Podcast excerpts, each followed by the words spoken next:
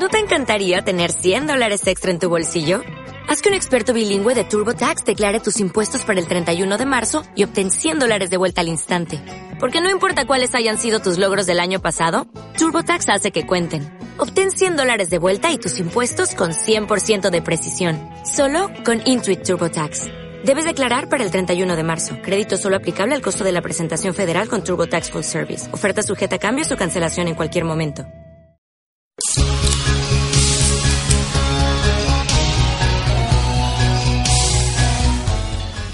Días, tardes, noches, queridos amigos. Bienvenidos a otro capítulo del podcast de Fan Choice. Esta vez logramos hacer dos capítulos de corrido con el mismo staff. Ah, no, falta Pipe. Oh, no. No podemos hacer dos enteros, boludo. Es un- increíble esto. Pero bueno, ¿qué le vamos a hacer? Queríamos tenerlo a Giffen también, pero no pudo venir a la Argentina Comic Con. Que se mejore. Que se mejore Giffen. Cuando escuchen esto, ya va a ser tarde, pero no importa. Prometió, Bueno, prometió venir en diciembre. prometió Ah, venir en diciembre. Bueno, voy a tener mi Justice International 1 para ese momento. Bien. Cosa que es mucho, muy importante. La gente va a tener más tiempo para pedir sus cómics. Obviamente, eso también es mucho, muy importante que te que andar revolviendo batea y llevarte la primer verdura que encuentres porque dice Giffen en la tapa. Bueno, eh, hoy vamos a empezar con la- el tema de la temporada propiamente dicho, que es, vamos a hablar, sea, nosotros nos especializamos en coleccionismo de cómics en el podcast. Pero siempre lo hicimos como medio cocoliche, por personajes, todo. Vamos a acomodarlo por edades. Y vamos a empezar con la jodida, la edad de oro. Para los que no saben, porque no son tan versados por ahí en el tema, la Golden Age es el principio de, de los cómics per se. A ver, sí, salían tiras en los diarios, esto que también cuenta como historieta, es arte secuencial, después de todo. Pero el formato de cómic surge en 1935, donde el coronel Wheeler, si la memoria no me falla, que es el fundador de National Comics, hoy DC, pensó que era re buena idea juntar todas las tiras de los diarios y sacar un cómic. Ese cómic era eh, New Fan, luego More Fan Comics y luego la cerraron. Pasada la Golden Age, no, no- existe el día de hoy, no es como Action. Pero a nosotros lo que nos compete son los cómics de superhéroes, así que Action Comics 1. Primera aparición de Superman y el inicio de todo esto.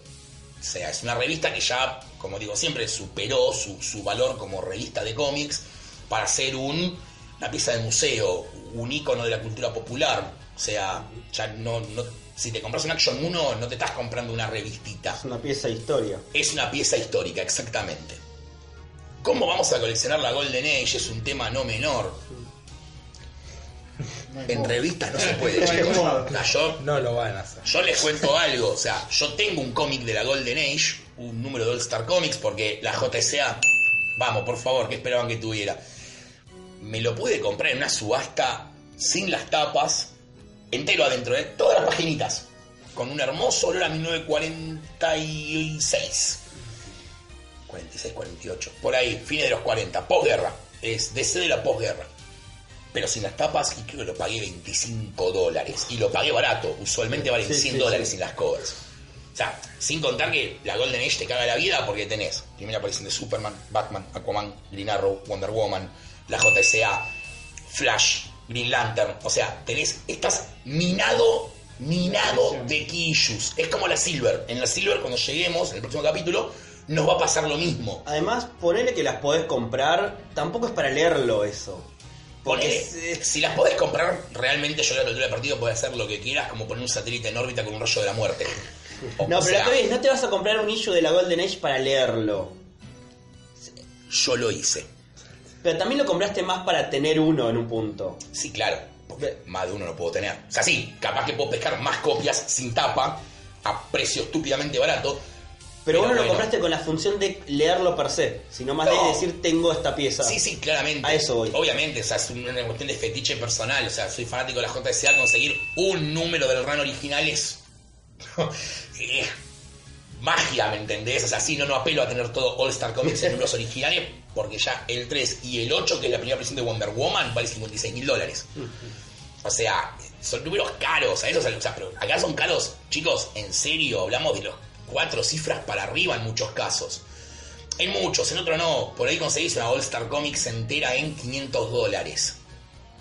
Pero Argentina. Pero es mucha plata 500 dólares. Así Sí, todo sí. para una revista de vuelta. Y que va a ser una revista random, va a ser la All Star Comics 28. ¿Y qué pasó ahí? Nada. Una historia de la JCA. O sea, No es- toda tu vida vas a coleccionar solo eso.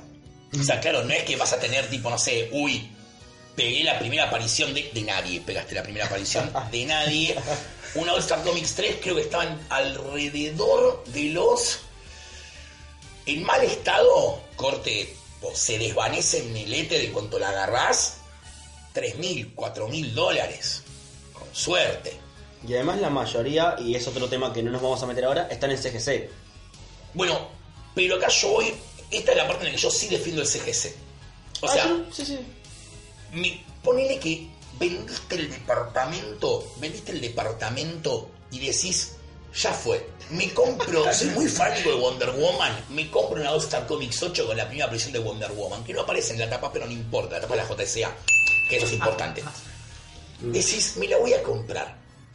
Yo sé que por ahí comprarla sin CGCear por 40.000 verdes en vez de 56, es decir, puta, son 16 verdes menos, boludo, es, es plata vas a comprarla y vos vas a ver cómo se va de, cómo no lo vas a ver porque no, no es perceptible al ojo humano pero vos sabés inherentemente que se está degradando con el paso del tiempo. La compraste CGC en 6.0 queda 6.0 ya está. La colgas en la pared decís qué chulo que soy me quemé un tercio de un departamento en una historieta espero que mi germo no se entere nunca Eh, porque ahora estamos viendo una posilga No, con los 16 mil dólares que te sobran, alquilás un par de meses un cuartito donde esté un La puedes guardar colchón sucio y, un, y la CGC. claro porque tu esposa te echó de tu casa y te dio el resto de la plata Claro, sí, sí, sí. Sí, eh, podrías hacer eso también. Pero, a no desesperar, esto no quiere decir que no sea material que se consiga. Afortunadamente DC, en las épocas en las cuales recopilar libros era negocio aparentemente, ya creemos que no llegamos en esa instancia, tiene una colección, que tampoco es barata, que son los Archive Editions. Por algún motivo que desconozco, y esto es tipo posta, me gustaría hablar con el responsable de todo esto, la Golden Age de DC no está casi toda recopilada, pero hay cosas que sí recopilaron completas y me llama la atención. A ver, Superman, Batman, Wonder Woman de la Golden Age, al igual que Flash o Green Lantern, tener una recopilación completa de la Golden Age es casi imposible, porque son toneladas y toneladas de revistas. Consideramos que la Golden Age son casi 20 años. Empiezan en el 35 y terminan en el 55 época en la cual tanto Superman como Batman como Wonder Woman jamás dejaron de publicarse con dos colecciones cada uno. Detective y Action, eh, perdón, Detective y Batman, Action y Superman, Wonder Woman y Sensation Comics. O sea, eh, mucho, Flash, Green Lantern, Hawkman fueron quedando en el camino. Así todo, por ejemplo, hay casos rarísimos como que Starman, Para, de- detalle no menor que habría que explicar. Cuando decís Flash y Green Lantern, sí, nos referimos a Jay Garrick y Alan Scott, muchachos. por las dudas. Está bien, está bien, tenés razón, perdón, mala mía. Pero, por ejemplo, casos rarísimos como Starman, que está todo bien, no es uno de los personajes más populares de DC. Creo que en, en el ranqueo general de popularidad no entra en un top 30 ni siquiera. Mal ahí. Mal ahí, claramente. Pero Robinson lo levantó. Yo creo que sin Robinson, sin el Starman de Robinson, ya llegamos a los 90 y no sé si lo hubieran sacado. Pero está todo completo en los archives que tengo. El tema con los archives es que el precio de cover arranca en los 50 dólares. Está bien, tienen un papel que en teoría no se degradaría en 200 años. Esto dicho por DC, no voy a vivir 200 años para poder verificarlo. Es, es un vacío legal hermoso. En realidad, con lo cual, si mienten me chupo un huevo, pues voy a estar muerto para ese momento. Es la garantía Kodak. Claro, si mi nieto dice, mirá, se empezó a degradar el archive del, del abuelo. Bueno, Dejale- dejale una notita para que vas a reclamar. Ya tiene 100 años el archive. Yo ya voy a estar muerto, chicos. O sea, vamos, por favor. All Star, eh, All Star Comics, o sea, la JSA, salió completo en archive. Superman y Batman, Wonder Woman sacaron un par. Lo mismo que pasa con Flash, World Finest, Green Lantern, Hawkman, Sar eh, Rock, no cualquiera, es Silver Age, perdón. Eh, Sandman, El Espectro, prácticamente todos tuvieron mínimo un archive. Varios ya están descatalogados. El famoso Archive 10 de All Star Comics que no existe. Esa va a ser una piedra en el zapato cuando lleguemos hasta ahí. ¿Qué tiene ese? Nada. Ah, Es el que le falta. Números random, no, me faltan todos todavía. Sí, tengo una comiquería. Recordemos siempre eso. Para los que no lo saben, los dueños de comiquerías no somos gente alineada puntualmente. Porque la gastamos en cómics. Vaya, tipo como que separamos lo justo para comer. Tipo, bueno, con esto comemos. Y todo el resto, Pero que entonces el 10 nunca está en stock. nunca lo vi. Lo- los demás sí. Los demás están todos en esto. Varían entre ponerle 30 a 50 dolarucos. Pero ahora DC empezó con los, con los ómnibus, que son estos ladrillos de mil y pico de páginas. Que de vuelta, en el caso de la Golden Age, sí te defiendo el Archive. El Archive, El- el ómnibus. ómnibus. ¿Por qué? Porque es mucho. Y seamos realistas, chicos, nadie se va a centrar a leer de corrido Batman de la Golden Age porque el ACB está golpeando la puerta. ¿Entendés? O sea, vos te lees de corrido en una semana un ómnibus de Superman de la Golden Age, al margen de que no te da el tiempo físico para hacerlo, tenés un ACB, te vas a morir. Básicamente. Recordemos que en el capítulo anterior conté que lo de. Nos estamos adelantando un poco, pero el Clarín, cuando sacó las 100 primeras historias de Batman, cada TP me duraba un día. Sí. Bueno, y ahí lo tenemos editando el podcast. Claro. O sea, ¿ven lo que le pasa? ¿Ven las consecuencias de los actos? Hay que medir las cosas, chicos. Eh, es más como para tipo leer cada tanto alguna historia o algo por el estilo, pero es un buen formato por cantidad de historias que puedes meter por tomo. O sea, en un ómnibus te pueden entrar tranquilamente dos años de Superman. Con lo cual, en 10 años sacando un ómnibus por año, podrías completar el Superman de la Golden Age. Que además eran historias más cortas. Son... Ocho páginas, páginas, no, no claro. existían las historias largas. Después nos acordamos que es DC. Claro. Y Y es no probable. ningún run de tomos. Y es probable que, tipo, cuando lleguen al 5 digan, ya está, inventamos un formato nuevo, que es el Matraca Omnibus, Y empezamos del 1. y empezamos del Action 1 de vuelta. Y estos mismos Omnibus, que son caritos, 150 dolarucos cada uno, asimismo los parten en dos o tres TPBs que salen cada tanto también. Tan buenos, yo les recomendaría por una cuestión de completar cosas, si realmente son tan completistas, que vayan por los ómnibus, que es donde van a comer mayor cantidad de material. No sé los de Superman, Batman y Wonder Woman por cuál van, pero sacar uno de Green Arrow de la Golden Age, que me sorprende. Estoy esperando los de la JSA como si no hubiera mañana. ¿Y los TPs cuántos están? Los TPs están, creo que algo de 30 dólares cada uno, 30, 35. Creo que si sumás los tres te da casi lo mismo que el ómnibus, pero no es lo mismo Pero es comprarte. como comprarlo en cuotas. es ¿no? comprar un ómnibus en una cuotas. cuota Y también ahí va al, al formato que te guste tener en la biblioteca. Claro. Un ladrillo o el TP. Obviamente el TP tiene la ventaja de ser transportable. Son TP de ponerle 400 páginas. 300 y pico es transportable en una mochila. Lo puedes leer en el Sarmiento, no era pico, ponele. El, el ómnibus no puede salir de tu casa. Porque, nada, tipo, la espalda, ¿entendés? Ya somos gente grande para andar cargando mucho peso. ¿viste? El médico me dijo. No mucho ómnibus, te recomendaría. Eso por el... Baje el ómnibus en su dieta de lectura. Claro, el pucho venís bien, con el pucho venís bien, bajale los ómnibus. Bueno, está bien, doctor, le vamos a hacer Es comiquero tu médico. Es sentido común en realidad. Es sentido común. ¿Qué, qué carga en la mochila, señor? Yo llevo mi ómnibus a todos lados, porque lo estoy leyendo. En el baño. Esas La- piernas. ojo, la primera vez flashé era un infarto, porque el brazo izquierdo no lo sentía. Y dije, ay Dios, me dio un infarto. Ah, no, es que estoy leyendo el ómnibus en el baño hace media hora. Entonces, tipo, claro, ya no, no tengo sensibilidad en el brazo izquierdo, básicamente. Entonces, bueno, nada, pensé que era un infarto, no era un infarto, es totalmente normal lo que pasó. La Golden Age, como bien decíamos recién, dio inicio a todo. Prácticamente todo el legado de DC puede ser llevado hasta la Golden Age. Mismo Sandman de Neil Gaiman. Sí. O sea, Sa- Sandman de Neil Gaiman, más allá de que es Morfeo, la encarnación del sueño, en vez de ser Wesley Dodds, que es la Golden Age, JSA, va hasta ahí. O sea, toma toda la continuidad entera. ¿Y qué es lo que hace para mí rico el universo DC? Y es lo que me disgustó de cuando hicieron el nuevo 52. Que es como que agarraron todo este legado, esta construcción de, años, de, narradores que te hilaron todo, que te dijeron, no, en realidad si vos lo pensás, este en realidad es el nieto del de la Golden Age, esto en realidad... Y lo tiraron a la basura. Estamos esperando que den marcha atrás con eso. A la altura de este podcast, por si no lo saben, recién está por salir Doomsday Clock 10.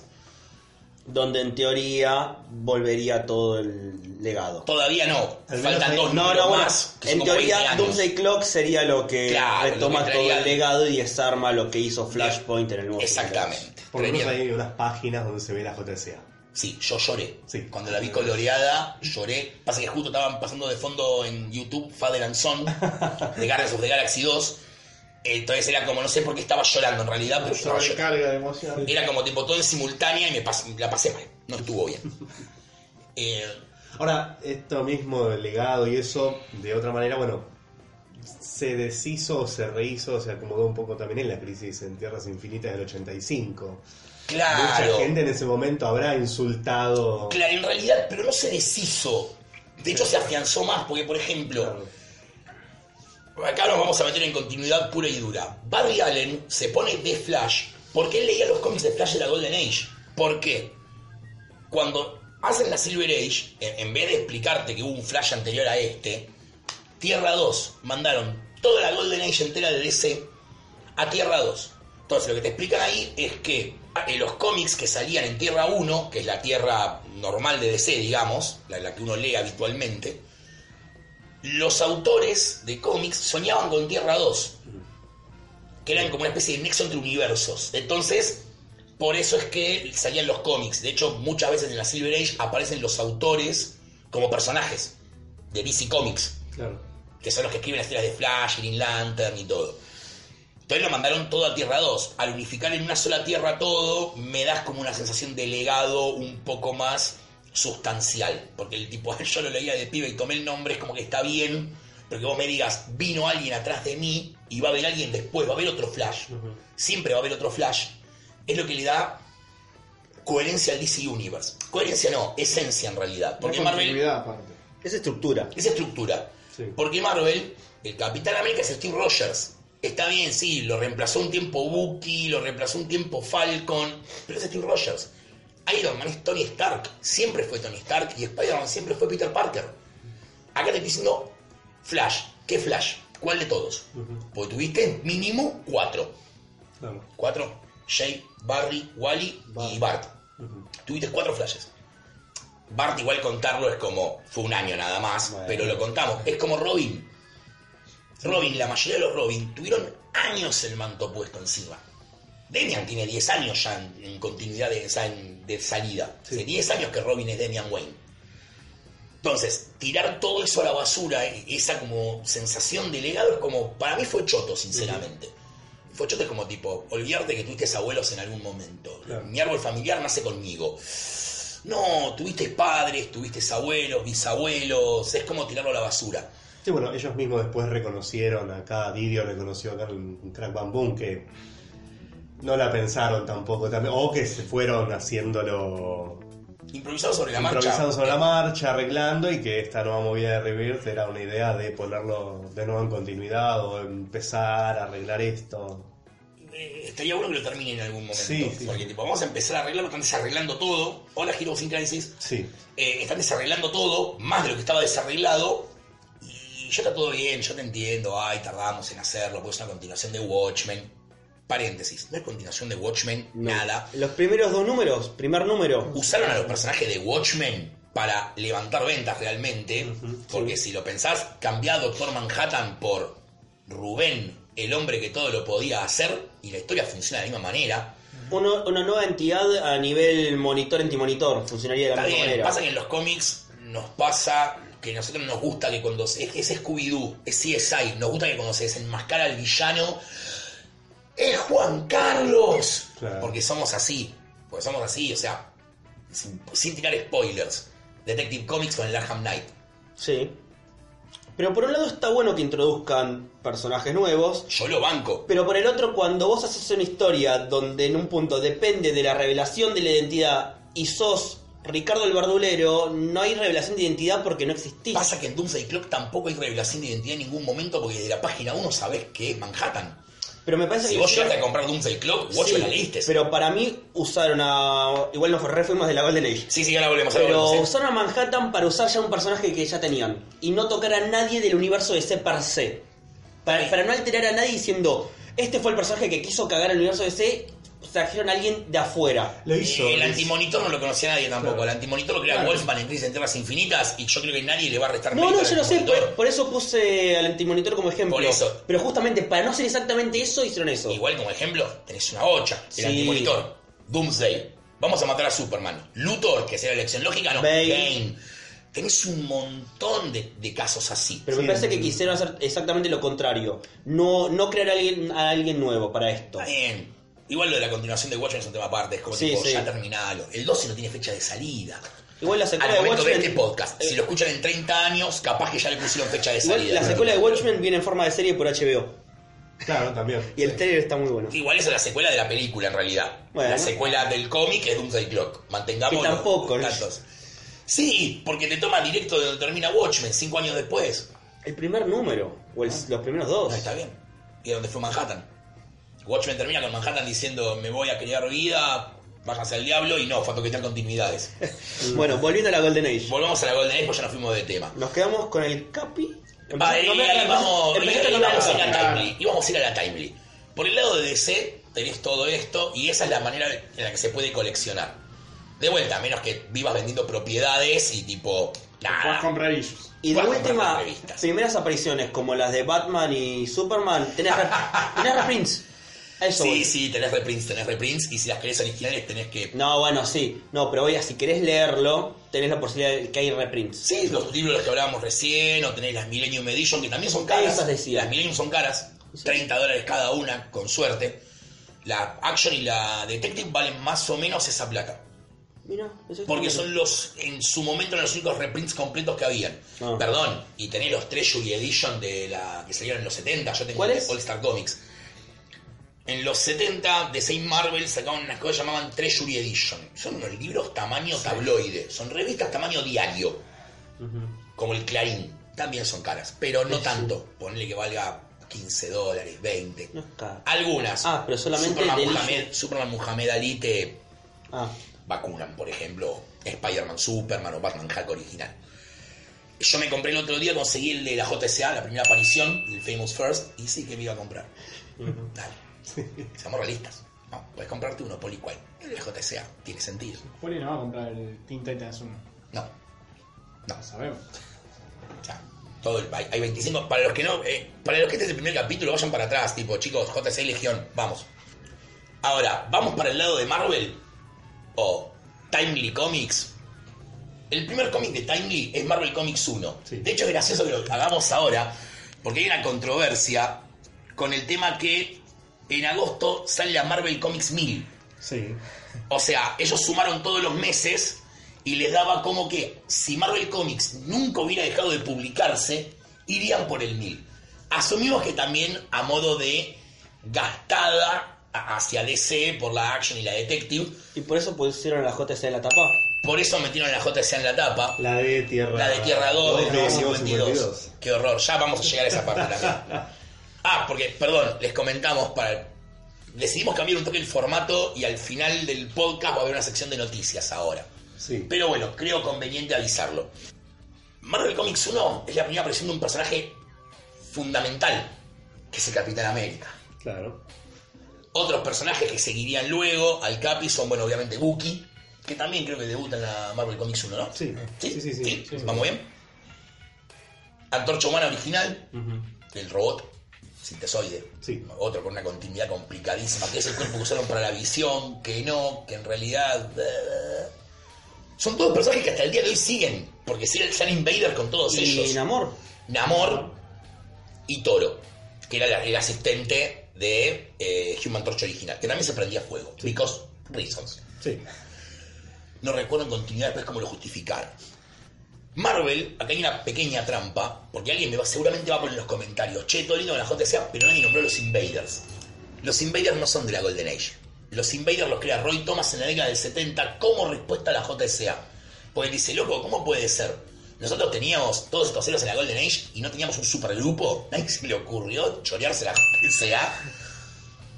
Entonces Roy Thomas crea los Invaders. No son de la Golden Age, Pero sin embargo no salen en los cómics que ahora mismo está recopilando estos tomos de Marvel. Salen en los sin ya pasada la Segunda No, Guerra. no, no, no. Los Invaders nunca existieron. Marvel Es un retcon. Claro, El sí. primer supergrupo de Marvel donde nuclean héroes de otros títulos a la JSA en ese momento o a la Liga en el momento de Avengers. Avengers. Los Invaders no existían. Son un invento moderno, entre comillas. Maravilloso. Sí, porque sí. Roy Thomas haciéndote retrocontinuidad y Golden Age es lo mejor que te puede pasar en la vida. Comiqueramente hablando, claro. Sí. O no, depende de cada uno en realidad también, capaz. Hay cada vida miserable. Claro, no, capaz que decir tipo no me interesa nada, aguanten los cómics y esto sí, Roy Thomas entonces, es lo mejor que te puede pasar en la vida. Pero esa es como la pequeña trampa, porque yo venía pensando y digo, bueno, nada, no vamos a nombrar a los Invaders, digo, pero alguien abajo va a decirme tipo, Poli, los Invaders, abajo en los comentarios, ¿no? No, no es que haya nadie acá abajo. este, Poli, los Invaders, no chicos, no, prefiero explicarlo en el podcast directamente que es más lindo. Sí, es Golden Age por publicación, no por, eh, Por Redcon. timeline. Redconeo. El Redcon, para los que no saben, es retrocontinuidad. Es cuando vos introducís un elemento. eh, Iron Man, por ejemplo, que lo van corriendo de guerras con el origen. De hecho, yo tengo la teoría que los yankees hacen guerras para poder retconear a Iron Man. Para Y a- justificar la existencia. Creo que en este momento el origen de Iron Man es que el accidente lo tiene en la guerra de Irak. Sí. Claro. Claro. Ya va, ya tiempo. hace 20 años. Así. Ya estamos al borde de que creen otra guerra grande para poder Ya, ya tienen a varias Iron Man. igual. En cualquier para- momento creo que va a ser cuando lo bajan a. Claro, porque cuando arranca, cuando arranca es en la guerra de Corea. Sí. Sí. Después creo que lo- no sé si lo, re- lo llegan a retconear en Vietnam. Sí, creo sí. que lo retconean en Sí, Vietnam. Sí, en Vietnam, sí. Tiene un origen de guerra. Después lo retconean a la guerra del Golfo. Sí. Y ahora la guerra de Irak. Sí. Como que cada 20 años los yankees tienen que decir, bueno, chicos, estamos en un conflicto internacional, hay que retconear a Iron Man. Sí, sí. Básicamente. Punisher no, Punisher no, Punisher quedó anclado a Vietnam. Pero es Vietnam en un punto. Pero, bueno, Punisher, pero el- Punisher ya tiene 80 años. Ya sé, Punisher bueno, Pero ya sé, pasaron pero está muy ligado. Ah, resucitó. Resucitó. resucitó. No fue un ángel. La trampa no de fue- que ángel. No fue un alien, no fue un. No, viste. La, la trampa de que resucita, boludo, Sí. cierto. Igual es para. Entonces lo cual lo pone como el primer héroe de la edad moderna de Marvel, básicamente, porque existió antes que los demás. Pero bueno, no importa. Los Redcon tienen como esa cagada que es como que de punto decís. Pero si entonces Punisher peleó en Vietnam, está bien, murió, resucitó como un ángel, listo, me justificás que se vea joven todavía.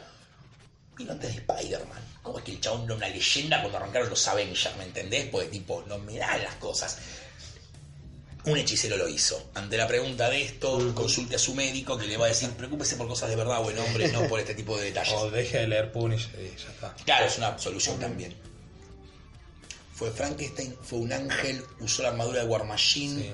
ahora tiene poderes asgardianos. ¿En serio? Sí. Sí. ¿Qué? ¿En Savage Avengers? No en War of- War of Realms. Y es el Cosmic Ghost Rider. Es verdad. Es que no sabes, al tener atado a, Vi- a Vietnam, no sabes qué hacer. Porque el también está atado a la Segunda Guerra Mundial. No lo podés Pero correr de guerra suero. suero del super soldado. Ah, sí, se descongela cada vez más tarde también, otro. Ahora, la Golden Age de Marvel, básicamente, como dije, se resume a estos tres personajes. Sí. Había otros, había otros, no tan conocidos. Pero bueno, pues a todo esto disculpen, sepan entender que en la Golden Age prácticamente proliferaban los superhéroes. Era como que cada persona que tenía dos mangos para editar una revista con tirada grande creaba superhéroes. Mrs. América, The Green Hornet. Esperen que trato de hacer memoria. Bueno, Project Superpowers, que la saca Dynamite, son todos personajes liberados. Ah, pues esa es la otra. Con el tiempo, los personajes, al no haber pasado un tiempo determinado o al no haber un creador adjudicado o la empresa que los sacó estar en quiebra o no existir más, pasan a dominio público. Dynamite agarró un montón de estos personajes, de Green Lama, el Daredevil original. Había un Daredevil antes, que tenía un traje rojo y azul. Em, Black Terror y bueno, varios más. Bueno, eh, sin ir más lejos, hay historias de Shazam que están Ahí la- vamos a llegar, ya vamos a llegar a Shazam, no te preocupes. Vamos de a puchitos. Entonces, había tanto, tanto personajes que, de hecho, se ignoran que existen. Hay uno en particular que se llama Mr. Q,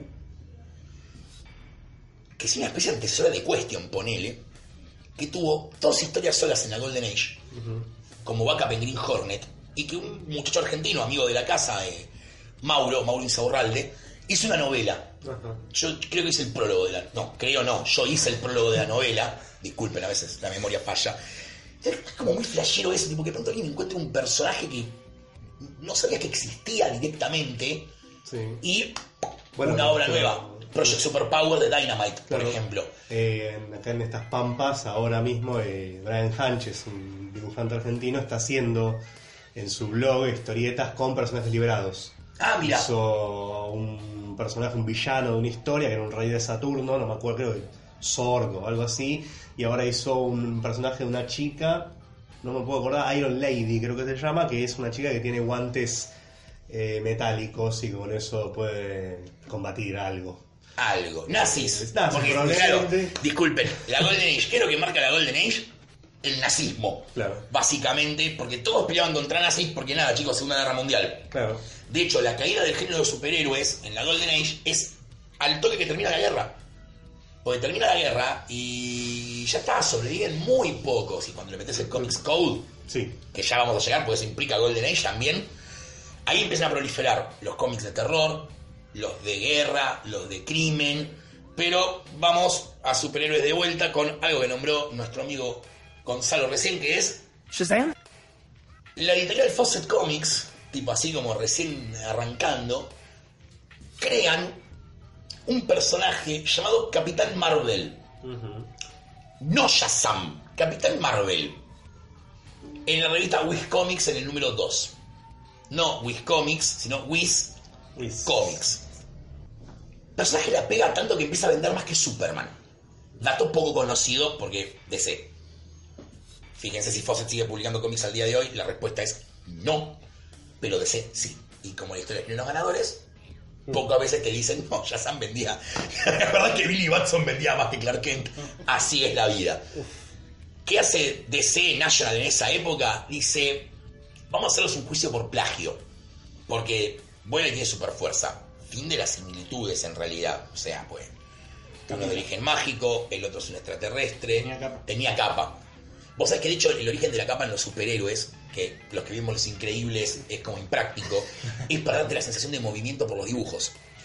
La mayoría de los artistas de la Golden Age, una vez arrancada la guerra y que los yankees ingieren en la guerra directamente, claro, todos fueron al frente. Kirby, Ainer, lo dibujaban pibes de 14 años los cómics. Entonces, vos decís tipo, y le pongo una capa para dar la sensación de vuelo y no que está suspendido en el aire, tipo onda, haciendo nada. Como tampoco había muchos fondos, si no es cómic de Golden Age, no es como ahora que los fondos, los edificios, los autos. Un auto, cielo plano, porque además época de casas bajas, Claro. cielo plano, azul, y claro, y el tipo flotando en el medio, como si fuera una estrella, tipo con las piernas abiertas, tipo. Ponerle una capa, que dé la sensación de movimiento. Por eso es que tantos héroes de la Golden Age tienen capa. Pero las turbinas de avión. Perdón, me acordé increíble. Sí, sí, por eso. Le hacen el juicio a Fawcett. Fawcett lo termina perdiendo simplemente porque National podía seguir metiendo guita en el juicio y Fawcett no, eventualmente lo pierden. Fawcett quiebra, Capitán Marvel desaparece. Con los años DC compraría al personaje, pero lo suficientemente tarde como para que la palabra Marvel en cómics esté comprada por Marvel Comics. Anteriormente Timely, Atlas, Marvel.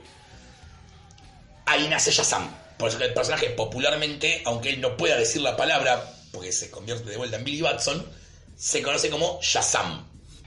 Es raro, pero bueno. Como bien dijimos, terminada la posguerra, perdón, empezada la posguerra, el género superhéroe baja un montón y empiezan a salir otros géneros. Particularmente acá toma mucha preponderancia ese cómics. Con los cómics de terror, Romance. romance, pero no, vamos a centrarnos específicamente en el terror y en los policiales. Sí. ¿Por qué?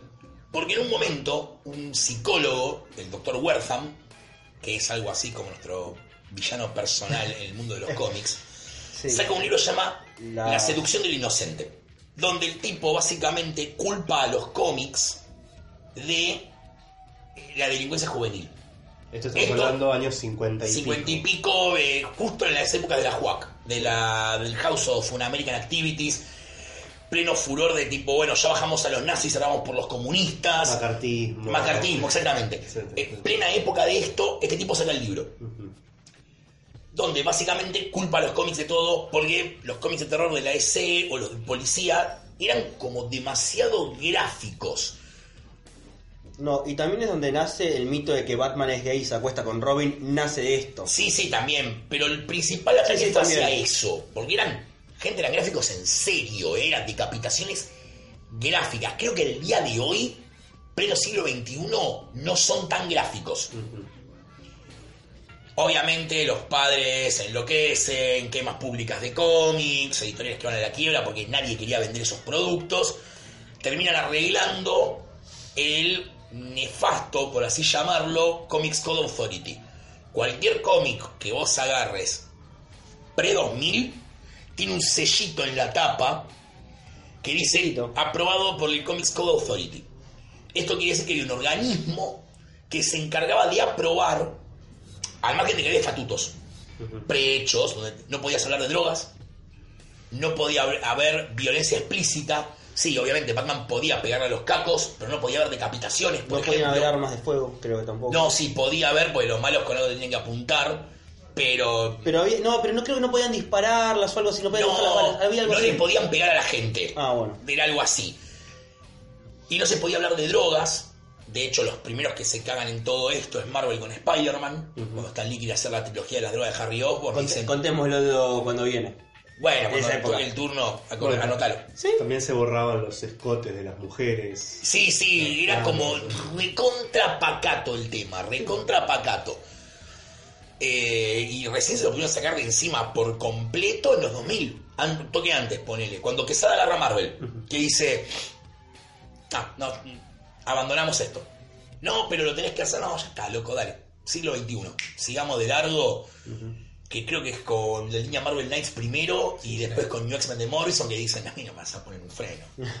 Está todo bien, pero Sí, sí. no te voy a decapitar a nadie, nadie va a tener sexo explícito, no te preocupes, pero no me limites, déjame vivir. Es que en un punto ya era autocensura. Era ya, no es, no, era limitarte en cómo escribías vos para que no te censuren. Exactamente, sí, sí, totalmente, totalmente, era así. Eh, pero bueno, esos son como, eso podría incluso hasta marcar para mí el final de la Golden Age. Marca el final de hacemos lo que queremos y a hacemos lo que podemos. Por eso cuando vos por ahí lees el Batman de los 50, están flasheros sci-fi que iban a otros planetas, viajaban al pasado, el Batman cavernícola. Eh, Morrison mama mucho de eso para su Batman. Fundamental saber todo esto para poder leerlo. Si Morrison se convierte en una sirena. Eh, claro, es como tipo. Está buenísimo, porque era como tipo. Y Batman viaja al pasado, ¿cómo? Viaja al pasado, Es loco, lee la un- historia. En un punto también, el origen de esas historias era una lucha entre el dibujante y el guionista que dibujaba la tapa eh, y tenías que escribir un guion a base de esa tapa. Claro. Entonces, hay un ejercicio de imaginación hermoso en eso. Es Jimmy Olsen casado con un mono, que eso existe, y es como, ¿y cómo llegaste a eso? Descubrilo. Claro, exactamente. O inventalo. Daban historias muy flasheras, pero bueno, nada, por ahí, si vos lo comparás con, con otro tipo de cosas que vienen después, es como tipo, che, esto no está bueno. No, sí, está bueno, loco. Hay que leerlo. Si se consigue, hay que leerlo. Escuchen el Silver. Eh, de hecho, ahora que lo mencionaste vos, lo de Omnipress, los primeros dos tomos que sacaron de Marvel traen historias de la Golden Age. Y Marvel ahora lo está reeditando en Omnibus. Sí. De vuelta vamos al formato que el médico no te recomienda. Sí, estos tres personajes, Namor, Toro y eh, Mantorch y Toro. y Exactamente. Capitán América. Dos por Bill Everett y eh, Simon y Kirby en Capitán América. Exacto. Sí, chicos, Kirby viene de la Golden Age. Sí. Así de simple. Para los que no lo saben, el Capitán América no fue creado por Stan Lee. No. Capaz que la leía en la Golden Age, tanto no El- sabemos. Stan Lee en los 40, en uno de los primeros números, lo que hace es eh, inventar el. Creo que le da el diseño. No, el diseño del escudo circular creo que lo sugiere y hace el efecto este rebote que tiene el escudo. Ah, mira, bueno. Eso sí hace Stan Lee. Bueno, estaba relacionado de alguna manera. Tema es ese. Y hay unas, un par de editoriales de afuera que están como sacando material liberado. eh, editoriales, gente en su casa que imprime cómics, básicamente. Pero bueno, nada, difíciles de conseguir, básicamente. Pero algo que no mencionamos es que las 100, no sé si te ibas a nombrar después, las 100 primeras historias de tanto de Batman como de Superman lo sacó Clarín, acá. Sí, gracias Gonza, eh, me lo estaba comiendo como un Ah, campeón. que ya lo habíamos mencionado, pero bueno. Claro, bueno, Clarín sacó dos colecciones, Hace. años, 10 Diez años años, tranquilamente. Eh, la de Batman es 2014-2015.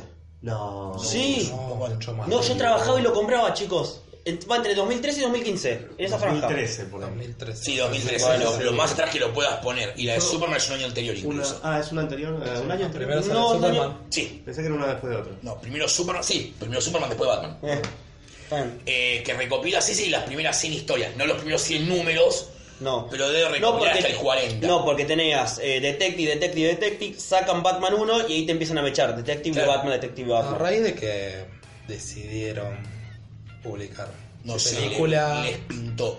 No había aniversario de algo. Sí. no. eh, 2012 era Dark Knight y no tenías película de Superman en ese Superman, momento. eso, porque Pero, pues, No, último pintó había sido Superman Returns. veníamos de qué colección de la colección la- Clarín de la historieta. de la historieta. Claro, venían de eso, de probar de ahí. ¿No había salido Batman la leyenda antes? 2008. Está bien, sale Batman la leyenda y después dijeron, Tenía ¿por qué no vamos con la. Golden Age? Dijo no sé quién. Yo, a ver, yo lo amo. Porque está buenísimo tener- poder conseguir ese Sí, material acá. a ver, obviamente que sí, comercialmente, no, al día de hoy lo ves, que comercialmente no anduvo. Ah, podés que, la comprar una nación, de Superman. que la Nación te saca la enciclopedia de, de DC al revés. Sí. Del Modern hasta la Golden.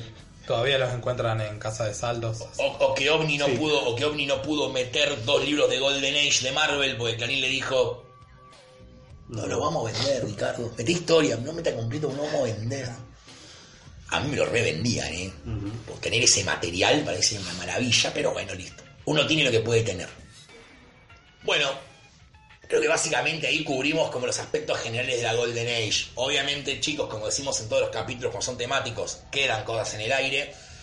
Pero creo que llegamos a cubrir bastante bien todo. Aprendimos que es ilegible, es incom- incomprable, pero es esencial. Exactamente. O sea, eh, para los que se engancharon con esta temporada recién ahora, eh, como bien dije antes, el punchy del podcast es más ver cómo se coleccionan los cómics per se o qué manera tenés de coleccionarlos que decir, bueno, este es fulano de tal, sus poderes son, y contar un poco de curiosidades como lo de Shazam. Leer Wikipedia, básicamente. Claro. es evitar Claro, leer la es Wikipedia. evitar leer la Wikipedia. O en caso de la enciclopedia de la nación que mencionaste, comprar los primeros tomos, los que van a ser los últimos. Claro, bueno, yo recomiendo muy fuerte esa colección de es de DC, estaría buena una de Marvel. Hola la Nación, ¿no escuchás acá la de Marvel atrás? Porque para los que no la compraron o no escucharon el podcast anterior, Escúchenlo. Este es viene año por año, de 1935 hasta el 2015, los cómics más importantes que sacó DC. Los números uno, primeras apariciones de personajes, y es un buen ejercicio para poder tenerlo y lo tenés en el kiosco de revistas, y es un buen companion para los próximos capítulos del podcast. Eh, pero bueno, con esto sería todo con la Golden Age, y ahora vamos a pasar al bloque nuevo que les dijimos que existe, que es Noticias. Bueno, vamos a arrancar con la noticia de la semana. Fue la Comic Con. Sí. En realidad, al momento de grabar es la. Comic Con. Al momento que ustedes lo escuchan, fue la Comic Con. Giffen no pudo venir. Así es. Feliz 25 de mayo. Feliz 25 de mayo o 27, 28, cuando estén escuchando esto. La Comic Con. Vamos primero con las novedades que pudimos ver en la Comic Con. Sí. Omnipress tuvo en, en adelanto el tomo nuevo de la colección que van a sacar con la Nación de Batman. Sí. Yo tengo que decir algo. No solamente las historias que van a traer son una puta maravilla, realmente. La edición está muy buena. Sí. Es muy buena, sí. Está al nivel de lo mismo nivel de los tomos de SC que sacaron y que ahora están siguiendo con Omnipress. Claro, o sea, me llamó mucho la atención eso, porque tipo, está bien, el Los tomo 1. coleccionables de diario en general de ese tipo de tomos no suelen tener este nivel de edición. No, claro, más que nada, pues, a ver, el tomo 1 vale 150 mangos. Sí. Chicos, pueden comprar la Detective Comics 1000, que salió hace dos meses en inglés. Creo que si no es la primera edición en, en extranjero, Pegar el palo. debe pegar en el palo por 150 pesos y encima creo En que hizo español, Gaiman para Batman. creo que es la primera. Creo que es la primera. Y además trae como extra todo lo que hizo Gaiman en Batman. Claro. No es mucho, pero está bueno. Pero Sí, todo lo que hizo muy Batman, buena. Batman. Está re bueno. Eh, lo que decíamos es que me llama la atención que para libros que está bien, eventualmente van a costar 400 mangos, pues ya está dicho los precios a los 300. 300 es el más caro, ¿no 300, había de sí, sí. 400? No, no, no, no es. eh, creo que la frecuencia, por lo que leí, a partir del 2 sale 300, hasta el 5 es quincenal, después va a ser semanal. Ese es el único, el único malo. No sé de otros aumentos. Hasta donde yo Bueno. sé, sale 300 hasta el final. Pero tiene la misma calidad que tienen los tomos de OVNI. O sea, los que van a comiquería, digamos. Los que ¿no? salen de 500 pesos por arriba, Sí. más o menos. Claro. Y son tomos de 200. Sí, son Eran de 200 páginas. creo. 20 tomos Sí. y por lo que tengo entendido, por lo, el primer tomo viene en un conte, en un folio, eh, cerrado se lleva al vacío con un folletito. Con el eh, checklist. Con información y con un checklist atrás. Con los y- tomos Y con la a historia salir- de Ross del origen de Batman. Ah, Y con la doble página de Dini y Ross del origen de Batman. La Una, idea hermosa. Sí, sí, sí. Hermoso. Le pusieron todas las ganas. Y Sí. en ese checklist lo que se ve, lo que se nota es que viene desordenada. Los tomos hacen una imagen en el lomo eh, y va a venir desordenada. El primer tomo, este que sale, es el 19 y de ahí van a ir yendo. Tomos que Porque en algunos- realidad está en orden cronológico. en orden cronológico, claro, sí, sí. sí. En tomos que algunos de los clásicos, hay volúmenes que son eh, historias clásicas de tales personajes, del de Batman, del Joker, de Robin, de Gatúbela, o Catwoman para quien quiera, eh, incluyen cómics de la Golden, Golden Age, sí, claro. Estábamos hablando de eso. Así que con eso es, la verdad, impecable. Material que no se ha visto editado en kioscos, no se ha salido, no hay Batman año 1, no hay broma asesina, Sí. que por lo menos la broma asesina la Chicos, prometió Van a, Unipress. van a poder comprar The Cult de Ryston y, y Len Wayne a Eh, Jim Starlin. Jim Starlin. Mal ahí. De Starlin y Ryston a 300 pesos en el kiosco. Repetimos, no es-. Wayne era el editor, es cierto. Repetimos, no es un libro para chicos, ójenlo. Claro, no, no, no, pero. Mambat de Bolton. Joker de Azarelo. Joker de Azarelo. Igual esto ya lo hablamos en el capítulo anterior, así Sí, que sí, estamos sí. repitiendo cosas que no tenemos que repetir. Sí. Otra Eh, noticia. Las, para las ediciones de los tomos nuevos, eh, White Knight principalmente. ¿Qué onda? Knight, que lo tuviste ya en la eh, mano. Lo tuve en la mano, está muy bien, es muy correcta al nivel de, de SC. eh, tiene el sello Black Label. Están los nueve, los nueve, nu- nueve números, Ocho. ocho números son. Eh, no, en perfecta edición, mismo tamaño que Omnipress, siempre los tienen acostumbrados. Y no pude ojearlo muy bien en traducción, esto, lo otro, pero siempre están, suelen estar muy bien editados. No, no sé mucho más que eso. Eso como la novedad absoluta y lo que salió ya en la Comic Con está disponible son las recopilaciones en tomo, que es el formato que van a mantener, de las revistas últimas que sacó SC Argentina. El, Argentina, soy- no Ucrania, mucho muy no importante. Ucrania, sí. Eh, o si no, eh, Batman, Batman Yo Soy Bane, eh, Flash, el tercer tomo, eh, Detective. Detective Y Liga. también, y Liga. Bien. Y recordemos que no va a haber más revistas. No Es- haber todo más. pasa directamente a tomo, de acá en A tomo. adelante. Ay, cómo banco esa decisión. Sí. La, no hay ningún cambio de diseño, el mismo diseño es el que ya se tenía, lo único que cambia es el loguito de Omnipress. sí, claro. Eso es lo único importante. Después está perfecto, eh, todos esos tomos están ya disponibles. Muy bien. En breve en las comiquerías. En capítulo. Vamos con la polémica. Vamos, vamos a cruzar el charco. Vamos para Estados Unidos ahora. Que no es cruzar el charco, en realidad es cruzar el continente. Se hace ir a Uruguay cruzar el charco. Se puede ir en auto. Se puede ir en auto. Sí, sí. Tardás. Claro, Tardás.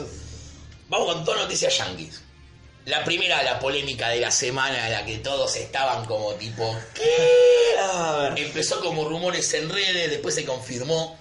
Tom, Tom King. King, ¿La? Jinx se va de Batman.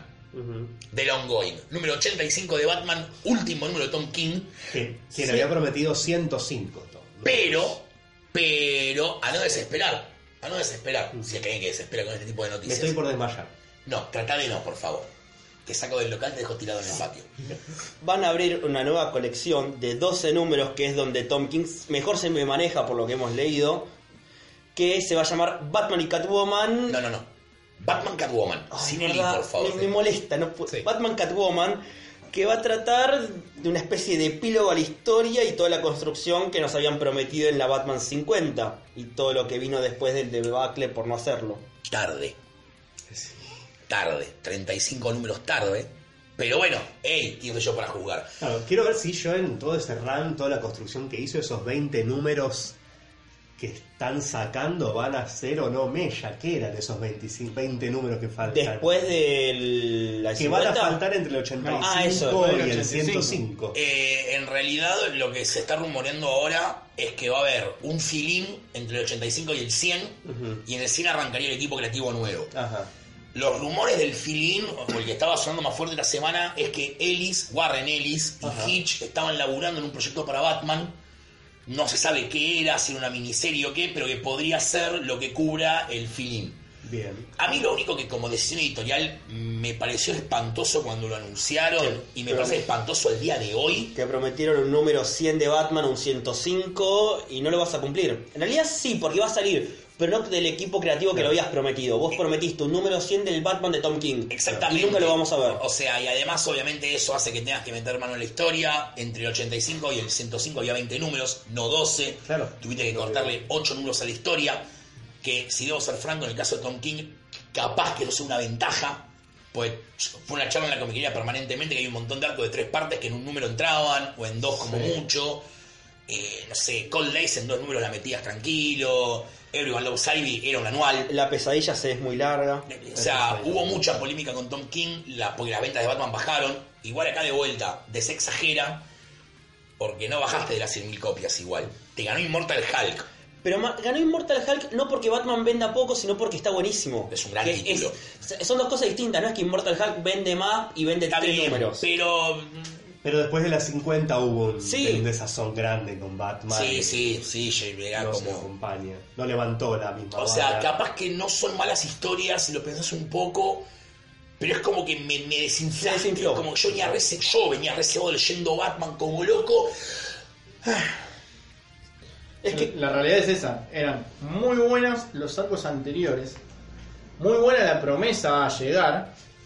No cumpliste la promesa. y después se desinflaste. Que la pateaste 50 números más. Claro, encima de eso es como tipo... Y bancame que se para llenar esos 50 números, las historias bajaron mucho la calidad encima. Sí. Ese Sí. es el problema. Sí, hay un par de, de cosas, de ideas copadas, o hay un par de ideas copadas, pero, Pero no es están eso, bien son, claro, son Sí, ideas pero- copadas. Pero lo que vemos hasta ahora es que en, en la construcción completa, lo único vas dando arco tras arco intrascendente y no llegas al fondo del asunto. Bueno, justo este último arco está llegando al fondo del asunto, Claro, que yo- tiene que ver con Bane. Después de los Bueno, 50 son yo... 30 números después de un Sí, nicho sí, que sí. me- Claro, después del abajo. 50 yo dije, para mí hasta el 75, creo que te dije a vos, Poli, que hasta el 75 Sí. ahí va a pasar algo. Pero bueno, 75 números. O sea, 25 números más después Un del año. 50, un año. Es duro. de historias intrascendentes. Pasa mensual.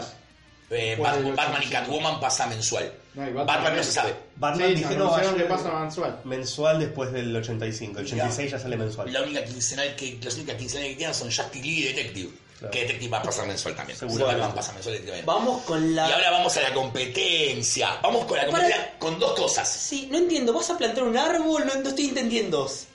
Bueno, acá viene la parte curiosa. Acá somos dos, tres, cuatro, somos diez en realidad, que estamos totalmente enfermos de la cabeza esperando que salga el número uno de House of X Sí. y ver qué va a hacer Hickman en X-Men, porque somos Hickman, Hickman. Hickman ya pro- Hickman viene, promete y cumple muy bien, ha Sí. prometido y cumplido en Fantastic Four, en Avengers, Secret Wars, en Secret Wars, que es el final de su cierre que empezó con Fantastic Four y Avengers. no, arranca con Fantastic Four y Secret Warriors. Sí, sí, con Fantastic Four, Secret Warriors, Avengers son los dos títulos, eh, Avengers y New Avengers. Ultimate. Ultimates también viene de eso, así que es un tipo que construye para largo Sí, sí. y geométricamente.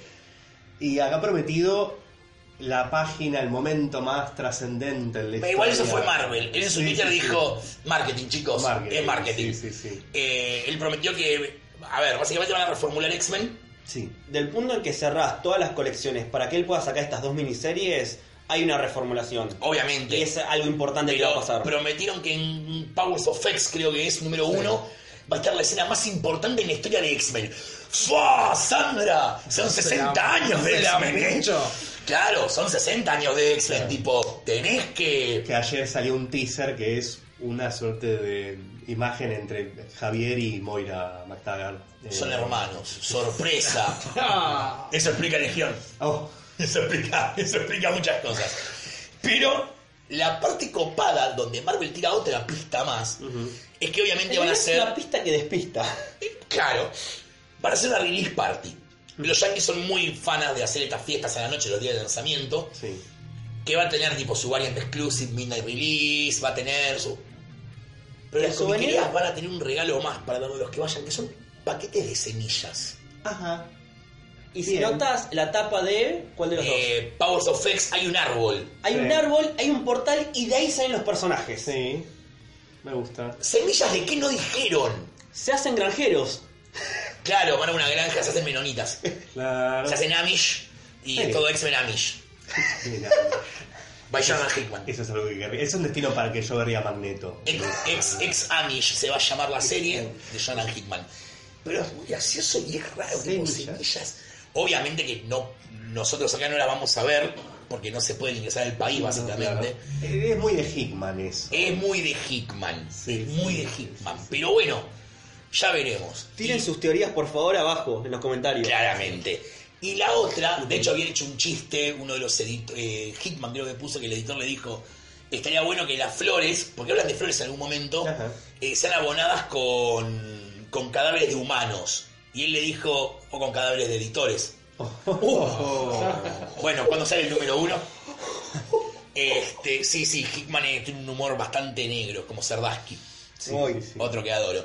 Eh, y la otra noticia de Marvel, que ya hicimos el chiste del podcast, Ah, es sí. la tapa de la Marvel 1000. Mm. En una, en una variant. El es mantel. la variant. El mantel, sí. Hay una de las tapas de la Marvel 1000 que salió, o sea, salió, digo, tipo, se llegó a ver a público. Obviamente la revista no salió todavía. Va a costar 10 dólares, así que nuestra teoría de que era un cómic barato para llegar a un millón de copias acaba de fallecer. Es un collage con mi- un montón de escenas de toda la época de. De Marvel, de los 80 Marvel años, y, y de el- DC.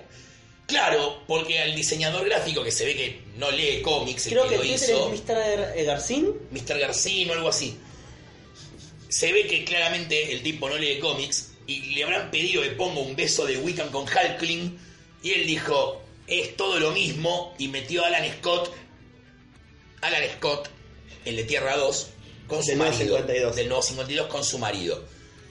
Obviamente las redes estallaron, no solamente porque el tipo cometió un error, sino, dale, nadie en Marvel lo revisó, nadie en Marvel dijo, a ver, ¿Dónde está el editor de eso? tac, tac, tac, tac, tac. Ah, negro, mirá, estos son de la competencia. Te pido, obviamente que ya lo cambiaron, ya lo van a cambiar. Bueno, no la pueden sacar así, pues DC podría venir atrás con los abogados y decirle: Estás usando personajes míos para vender tu cómic, esto no está bien. Pero no lo están usando. Claro, ya no están usando la JCA, así Claro, que. en la podrías- primera publicación de JSA en. No, cállate, Gonzalo. Capish. Y, y es como gracioso, porque ese tipo, nadie revisó esto. Creo que nos preguntamos muchas veces No, con no, los cómics. para mí el editor dijo, es una paja, mira, sí, está bien. Se ve lindo, para mí no revisó la escena, dijo, se ve lindo.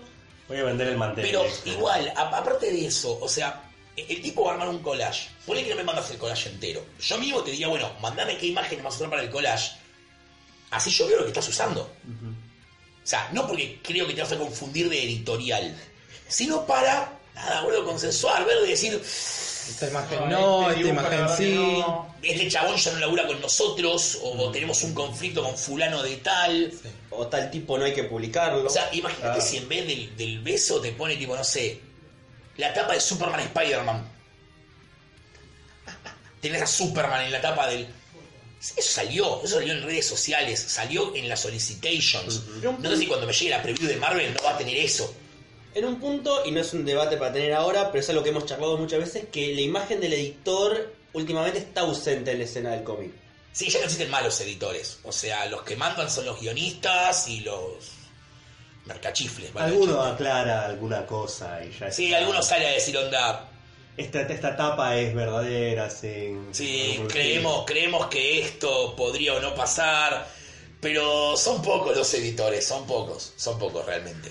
Los que hagan su, su laburo o no se nota. Estamos lejos de los 90 donde venía Deño O'Neill y te decía, ¿qué vas a hacer qué? Esto, ni en O pedo. Quesada. O quesada. O sea, que yo entiendo que es como muy dictatorial y, y queda mal artísticamente hablando, pero si querés hacer la tuya, anda a Image y crea un cómic. Nadie te está diciendo que tengas que hacer lo que yo digo. Pero si vos agarrás los juguetes de otra persona, no los podés romper. Porque si yo te rompo los juguetes, pues después no podés jugar. ¿sí? Entonces, es el problema que pasa a veces. Suena posta muy dictatorial y no puede no ser tomado a bien, pero son las reglas del género. Pero también es cuidar el universo y. La marca, La marca. seamos realistas. O la además marca. también a veces... La marca y la continuidad. Claro, eso, y capaz también te sirve como mirada de, che, ¿y esto por qué no se hacen dos números? ¿O esto por qué no intentas algo? O saber que si vas a romper la continuidad o tu universo, hacerlo de la manera correcta. Si es que existe. No sé si hay una manera claro. correcta o incorrecta de hacer las cosas, pero son las reglas del género. O sea, el, a los personajes coherentes. El- género tiene reglas, Sí. como todos los géneros, básicamente. El género superior tiene reglas. Una de esas reglas, te guste o no, es la puta continuidad. O haces un viva la pepa, donde todos puedan hacer lo que quieran sin atarse a nada. Pero por continuidad, yo no entiendo el decir, acordate que la Superman 329 de 1960, eh, Superman dice esto, así que no lo puedes hacer ahora. Eso no, eso ya es zarpado. Pero la esencia del personaje. Igual eso ya estamos hablando de Heroes in Crisis, ¿no? Claramente ya pasamos de tema. Eh, ya vamos a debatir el final de Heroes in Crisis que sale para ustedes que están escuchando el podcast mañana. Para nosotros faltan un par de días más todavía. Pero bueno, básicamente esto ha sido todo por hoy. A veces no se les gustó el formato este nuevo con noticias. eh, que obviamente alargó el podcast. No le restamos tiempo al podcast, sino que le metimos unos minutos más. Le damos más de lo que ustedes están pagando. Gratis. Están pagando, ¿no? No. ¿Cómo no? ¿Esto Oh, es no. gratis nosotros? Firmé el contrato con Spotify, pero no leí la letra chica. Tenemos que pagarles a ellos, básicamente. Gonzalo, ¿cómo no me avisa que no estamos? Vos me dijiste, ocupate. Este es el segundo año de esto y no estamos viendo plata. La, pero la gente lo paga para escuchar el podcast. No, es gratis. Oiga. En internet todo está gratis. Es como cuando te bajás razón. la película. Con razón. ¿Vos pagás las películas que te bajás de internet? Sí, claro. Yo no me bajo películas, si lo sabes. Yo uso Netflix. Ya estoy grande, boludo, para andar buscando subtítulos. Ya lo hacía de pendejo, ya no, ya está. ¿Yo no comprás los DVD en la feria? No. Ah. No, eso ya dejé de hacer. Todos screeners, un, un horror, todo un horror. Pago la entrada del cine, más plata. Cuando voy al cine. Eh, con razón no estoy manejando un Porsche. Lo están escuchando vendés- ¡Oh, Dios mío, ese crédito! Yo no manejo el rating, yo manejo un Rolls Royce. Claro. Así que bueno, chicos, les agradezco mucho por habernos seguido esta semana y nos estamos escuchando la próxima semana si Dios quiere. Nos vemos.